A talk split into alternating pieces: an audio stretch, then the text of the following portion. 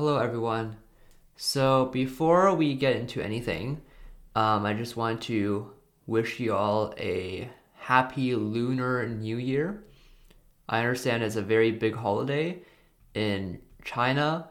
Um, here, it is recognized definitely as a like a cultural uh, holiday for some ethnicities, but it's not as big. So it's not as big as, for example, Christmas from uh, where I am, but it is definitely a well known holiday.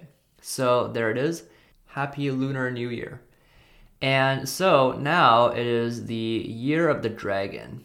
And that is actually what uh, I wanted to speak about today, which is sort of related to Lunar New Year. So previously, this year in the lunar calendar was called the Year of the Dragon. So here, um, the animal, the zodiac that represents this year, is called the dragon. But now some people, uh, and I find this pretty interesting, have proposed that the Year of the Dragon should be called the Year of the Loong, just like um, how it is in you know Chinese.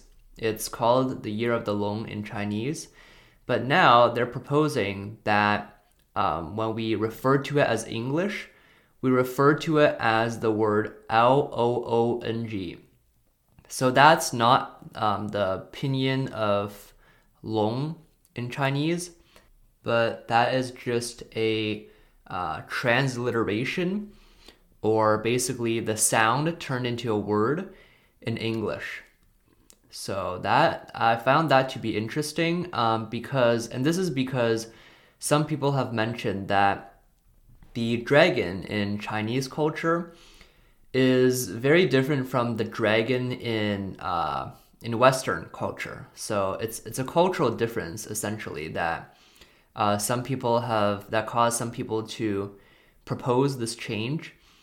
Um, basically, in Western culture um, dragons are often evil creatures.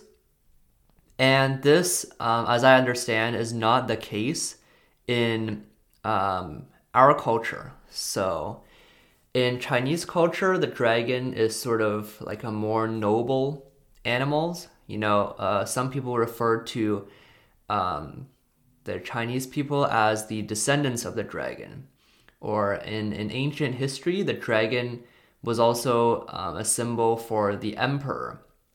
So these are sort of more positive connotations or positive emotions associated with the animal, but with the word dragon, it's a more Western verb uh, or it's a it's a more Western uh, word that is used to describe the animal, which isn't uh, exactly accurate.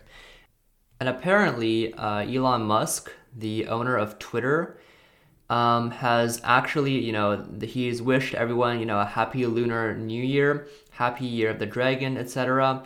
And apparently, um, part of what started this is that people corrected him, you know, saying that it should be maybe called the Year of the Loong because calling a, a dragon isn't really matching up with what the what the loong is in uh, Chinese culture. So that I guess is one of the places where the change uh, was originally proposed, which which was interesting. So this um, this is an interesting change. I I'm just wondering if in a few years this is something that sticks.